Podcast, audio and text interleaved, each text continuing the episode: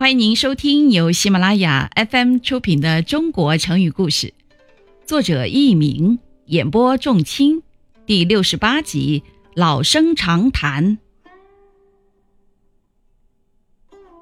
三国时候，有个名叫管路的人，从小勤奋好学，才思敏捷，尤其喜爱天文。十五岁的时候，已熟读《周易》，通晓占卜术。渐渐有了名气，日子一久，他的名声传到吏部尚书何晏、侍中尚书邓巨的耳里。有一天，这两个大官派人把管路召来，替他们占卜。管路早就听说这两个人是曹操侄孙曹爽的心腹，胡作非为，名声很不好。他想趁这个机会好好教训他们一顿，灭灭他们的威风。听众朋友们，您正在收听的是由喜马拉雅 FM 出品的《中国成语故事》。何晏一见管路，就大声嚷道：“替我算一卦，看我能不能再有机会升官发财。另外，这几天晚上我还梦见苍蝇总是叮在鼻子上，这是什么预兆？”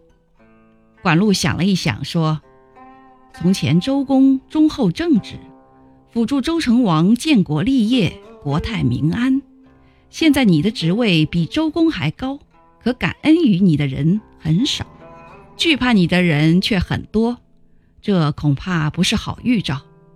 你的梦按照卜数来测，也是个凶相呀。管路接着又说：“要想逢凶化吉、消灾避难，只有多效仿周公，发善心，多行善事。”邓巨在一旁听了，连连摇头说：“老生常谈，有什么新意啊？”管路听了，哈哈一笑说：“虽然是老生常谈，却不能加以轻视啊。”后来曹爽在与司马懿的斗争中惨遭失败，作为曹爽心腹的何晏和邓巨都被司马懿杀害了。成语“老生常谈”本来是指老书生常讲的话。后来都用来比喻人们早已听惯了、没有新鲜内容的话。听众朋友们，本集播讲完毕，感谢您的收听，再会。